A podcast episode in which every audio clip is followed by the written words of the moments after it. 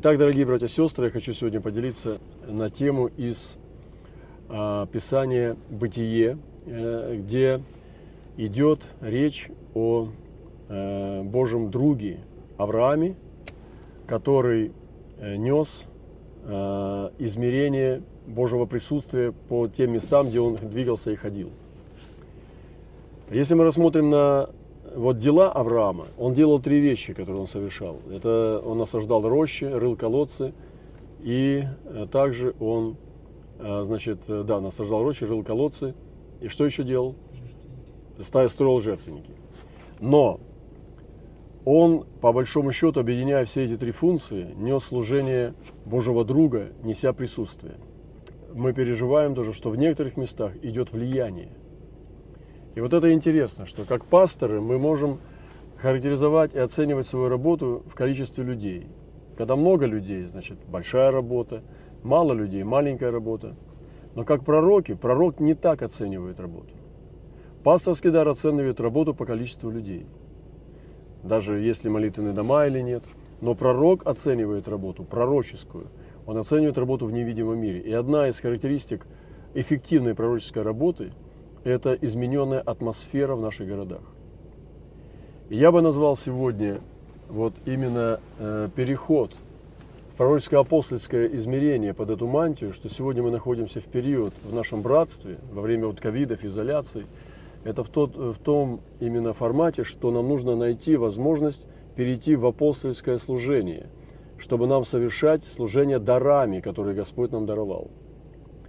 И одно из служений – это служение пророка, который меняет атмосферу, не просто приводит людей, не просто собирает толпу в зале, но меняет атмосферу наших городов и регионов по мере дара благодати, который он получает от Господа. Я бы назвал это, это случай с Авраамом, когда однажды пришли ангелы, вы помните, и они направлялись в Содом и Гамору, но по пути и это не случайно. Они зашли к Аврааму, и Авраам упросил их остаться, чтобы приготовить им теленочка, э, приготовить покушать, и чтобы они могли под дубом посидеть и немножко отдохнуть. И когда эти мужи находились под деревом и кушали, и отдыхали, то тогда Господь сказал, утаю ли я от Авраама, что я хочу сделать? И он стал открывать свое сердце о той цели, э, ради которой он двигался в Содом и Гамору. И вы знаете это местописание, я не буду все его читать, я буквально пару стихов несколько прочитаю. «И обратились мужи оттуда и пошли в Содом. Авраам же еще стоял перед лицем Господа. И подошел Авраам и сказал, «Неужели ты погубишь праведного с нечестивым?» Хочу заметить, что здесь уже написано Авраам, хотя у него сына еще не было. Подумайте над этим. Что он уже здесь называется Авраам, но сына у него еще не было. Почему он получил вторую букву А еще до Исаака? До того, как родился Исаак. Потому что он получил свидетельство Божье. И он уже вошел в завет. Потому что он получил обетование и получил свидетельство Божие. Он получил вторую букву А, хотя Исаака еще не было, и Сара еще была бесплодна. Еще до того, как Сара зачала, Авраама Бог назвал уже Авраам. И здесь написано, и подошел Авраам и сказал, неужели ты погубишь праведным с нечестивым? И с праведником будет тоже что с нечестивым. Может быть, есть в этом городе 50 праведников? Неужели ты погубишь и не пощадишь место сего ради 50 праведников? Если они находятся в нем. Не может быть, чтобы ты поступил так, чтобы ты погубил праведного с нечестивым, чтобы тоже было с праведником, что с нечестивым. Не может быть от тебя, судья всей земли, поступит ли неправосудно. Господь сказал, если я найду в городе Содоме 50 праведников – то ради них я пощажу весь город и все место сие. Я пропускаю места, вы знаете, что там пошла, значит, уже ходатайство, настоящее природа ходатайства, где Авраам стал приводить э, доводы о том, что Бог должен быть справедлив, и он стал не сводить это количество до десяти. И вот в конце. Авраам сказал, да не прогневается владыка, что я скажу еще однажды. Может быть, найдется там десять. Он сказал, не истреблю ради десяти. И пошел Господь, перестав говорить с Авраамом, Авраам же возвратился в свое место. А, сейчас я хочу, много проповедей было на эту тему, я хочу сказать одну вещь из этого места Писания и назвать ее критической массой.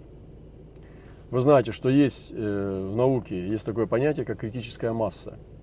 Вот в ядерной физике это э, буквально звучит так, что это минимальная масса делящегося вещества, необходимая для начала самоподдерживающейся цветной реакции деления. Коэффициент размножения нейтронов в таком количестве вещества больше единицы или равен единице, и размеры, соответствующие критической массе, также называются критическими. То есть есть определенное, если возьмем, допустим, да, уран, да, есть определенное, если он не будет, будет в составе меньше, чем критическая масса, не будет ядерной реакции. Но не надо ни взрыва, не надо ни огня, не надо никакого воздействия. Надо нужно просто собрать критическую массу этого вещества, и начнется цепная ядерная реакция. Так вот, этой критической массе для спасения Содома нужно было быть десяти праведникам. И эта критическая масса могла спасти весь Содом и Гомору. И поэтому сегодня Господь тоже смотрит на нас. И Он ищет эту критическую массу в наших городах. Он ищет эту критическую массу в наших регионах.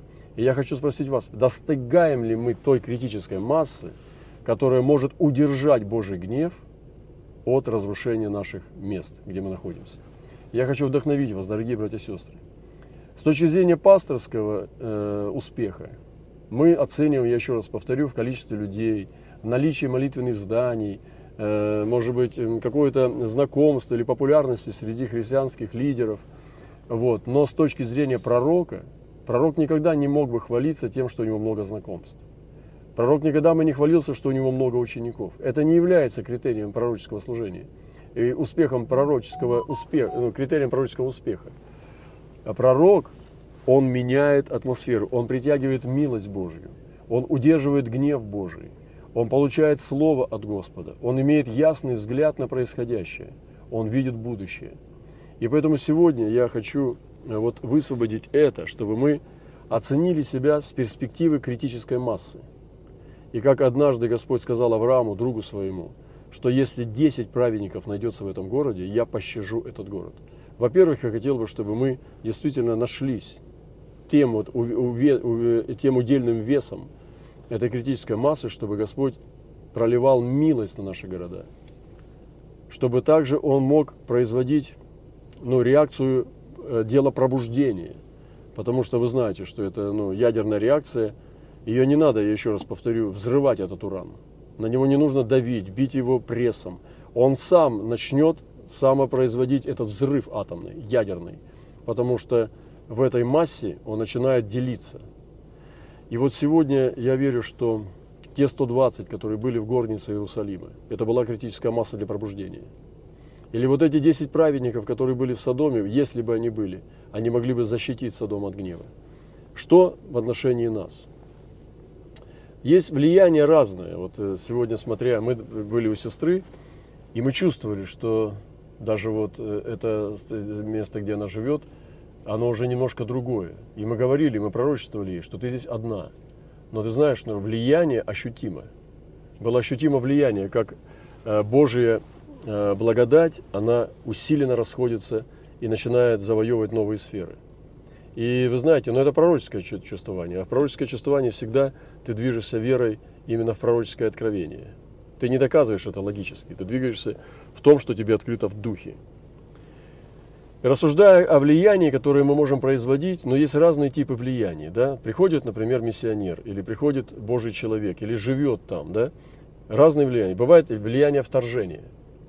Божий человек приходит на какое-то место, твердое или там более распашенное, распаханное, и он вторгается, вторгается в духовный мир, в демонический мир, и он оказывает влияние вторжения.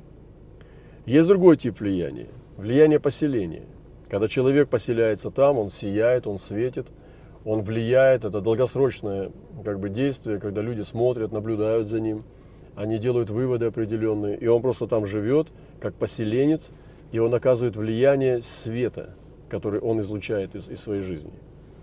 Есть влияние, это как изменение через э, влияние в социуме, через добрые дела, когда мы проявляем ну, как социальную активность в доброте, в добрых делах, в благовестии – им оказываем влияние через то, что ну, увеличиваем меру добра в своей жизни, через себя, в жизнь других людей. Есть влияние благовестия и миссии, когда наша э, жизнь, она полна ну, дела благовестия, когда мы не умолкаем, помните, как Павлу было сказано, что говори и не умолкай, потому что у меня много людей в этом городе. То есть и он оказывал влияние через благовестие. Вот. Но есть также влияние, которое я хочу сказать, пророческое влияние. Это больше для нашего, даже, может быть, исследования. Подумайте о своем статусе, потому что многие из вас, особенно небольшие группы людей, которые живут, вы оказываете именно это влияние, чтобы вы не были под виной, не были загружены тем, что вы не видите людей каких-то новых и так далее. То есть это не влияние пасторского служения, это влияние пророческого служения. Это влияние именно усиления критической массы. И вы набираете эту силу критической массы, и таким образом высвобождаете милость Божью над, над э, вашим регионом или городом, э, в зависимости от вашей меры благодати. И таким образом эта критическая масса, она удерживает гнев Божий она распространяет милость Божию, она усиливается. Но очень важно тоже, чтобы мы усиливали эту критическую массу. Вот, как сделать ее сильнее? Конечно же, полыхать. Вот. Я не ответственен за то, чтобы полыхал мой ближний, но я ответственен за себя. Я не ответственен в том, что я не могу принести пробуждение в мой город, который холодный, может быть, или же много было твердынь совершено, рождено уже в этом городе против христианства. Сегодня мы размышляли на Кавказе, что многие люди не принимают Христа не потому, что они имеют проблемы со Христом. Они не принимают Христа, потому что у них есть стереотип представления о христианстве. Потому что их обманули, что христиане вот такие. И когда они встречают нас, как я говорил уже пример, что ты приезжаешь в какое-то место, а тебя уже люди заранее отвергли. И ты говоришь, а в чем дело? Что я вам плохого сделал? Я же вас первый раз вижу. И они говорят, да мы знаем тебя, мы слышали о тебе. И ты понимаешь, что это был стереотип, что это была мутная вода, что дьявол обманул этих людей относительно Христа. И сегодня многие, в многих местах не принимают Христа не потому, что они имеют проблемы со Христом, а потому что они имели проблемы с христианством.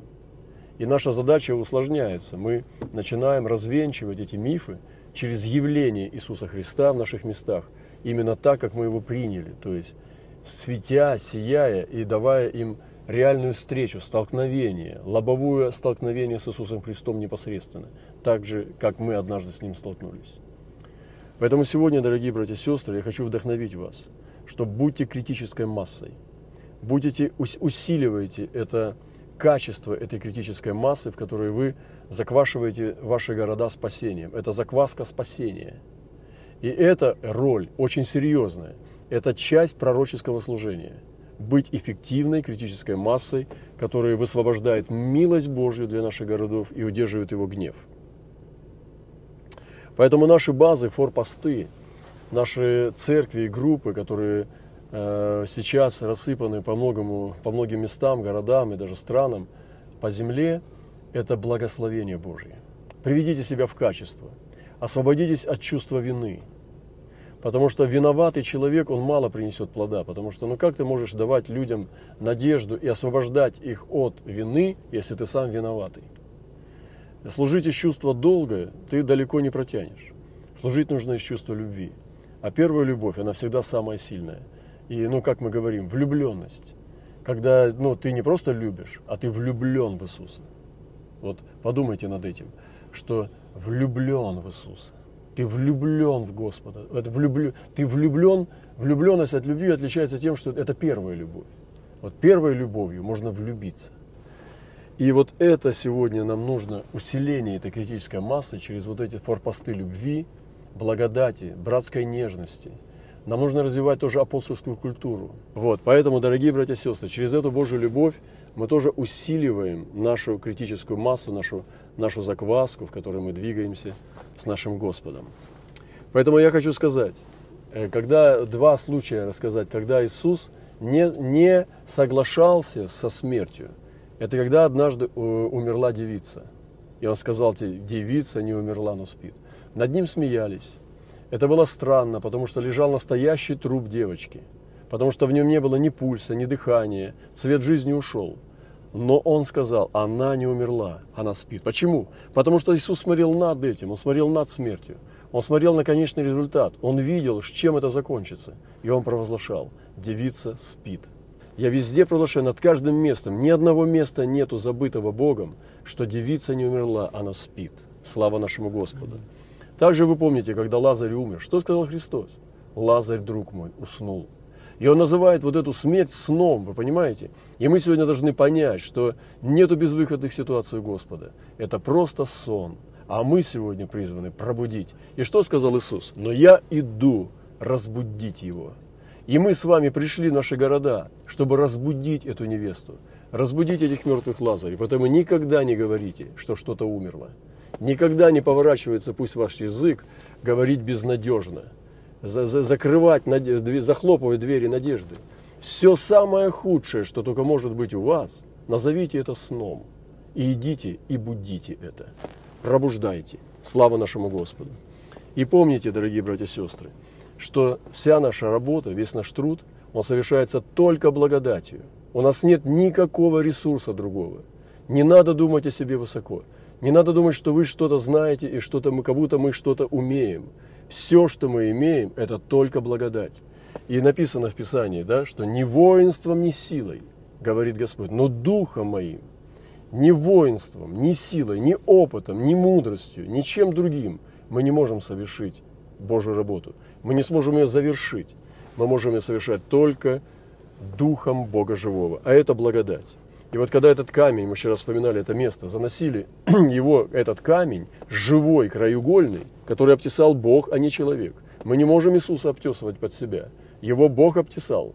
И Он смирил себя до смерти крестной. И поэтому был э, так возвеличен. И там были крики «Благодать! Благодать на нем!» Даже сам Иисус двигался только благодатью. И благодать два раза была провозглашена. Благодать, благодать на нем – это то, что мы с вами уже имеем благодать. Но Бог еще нам хочет дать благодать.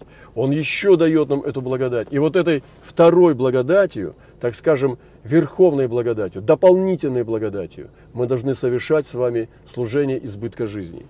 И написано, что благодать, благодать на нем.